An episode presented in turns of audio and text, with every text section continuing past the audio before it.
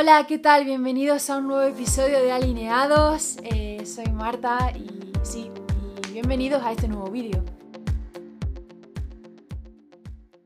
Mira, no sé cuántas veces has podido sentir que lo que tienes en tus manos no es lo suficiente.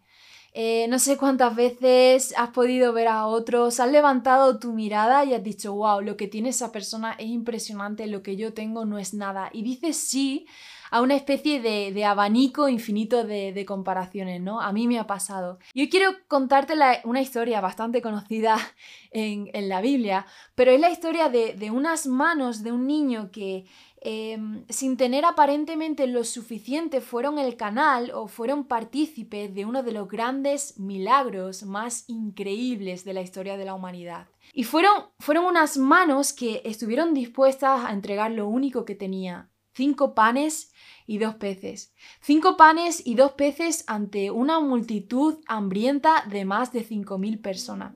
Incluso uno de sus discípulos, ¿no? Que, que convivieron físicamente con Jesús y estuvieron andando con él, eh, Andrés le dijeron como eh, algo así como, vale Jesús, eh, son cinco panes y dos peces, pero em, son una multitud de 5.000 personas. Y viendo esta historia, el primer punto que te quiero compartir es como decide no poner tus ojos en la necesidad, sino que puedas alinearte y y poner tus ojos en el suplidor de la necesidad.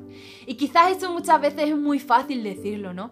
Pero ese niño, eh, la Biblia no nos dice mucho acerca de ese niño, pero podría haber abierto sus manos eh, durante ese día a muchísima gente y haber entregado lo poco que tenía a otras personas, quizás por circunstancias, por situación de necesidad, inclusive eh, podría ser en su propia familia, pero hablando con, una amiga, eh, Dios me decía como, eh, Marta, lo, lo, poco que crees que tienes, si lo entregas fuera de mi tiempo, si decides abrir tus manos con tus panes y tus peces en un momento en el que no te digo, se quedará en eso, se quedará en cubrir una necesidad. Y eso no implica como que está mal, ni mucho menos, pero si tú decides esperar eh, y estar atenta a, mi mirada, si decidimos estar atentos a su mirada, eh, tus panes y tus peces se van a convertir en un milagro. Y Dios me decía como, no abras tus manos,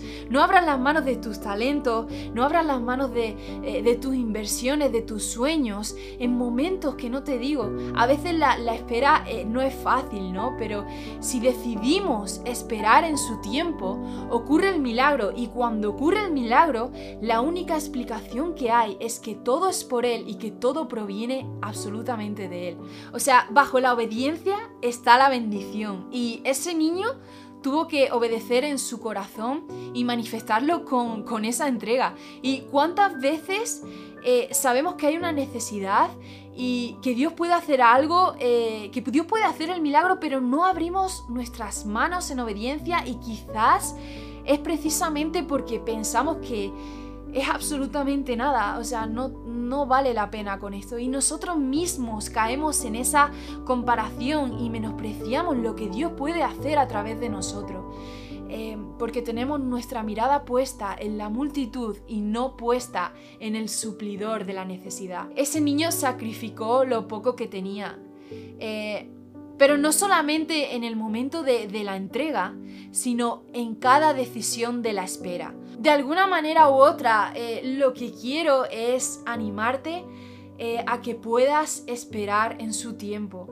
Eh, la espera muchas veces no es fácil, ¿no? Y van a venir situaciones en nuestra vida, personas, circunstancias que te van a decir, entrégamelo ya y, suplimos ya la necesidad sí o sí, ¿no? Y estar alineados con Jesús es saber esperar, porque Dios es el Dios de la espera. Apaga, apaga la, la comparación de tu vida, apaga la baja autoestima y abraza la identidad que Dios te da, que Jesús te da y di sí al sacrificio.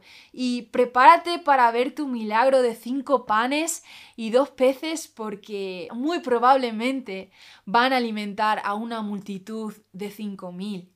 Así que, así que nada, eh, muchísimas gracias por ver este vídeo.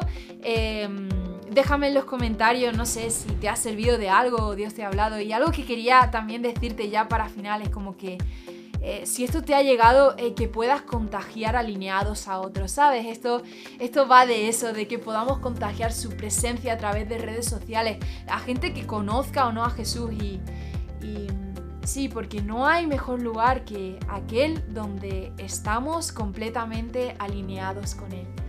Así que nada, un abrazo.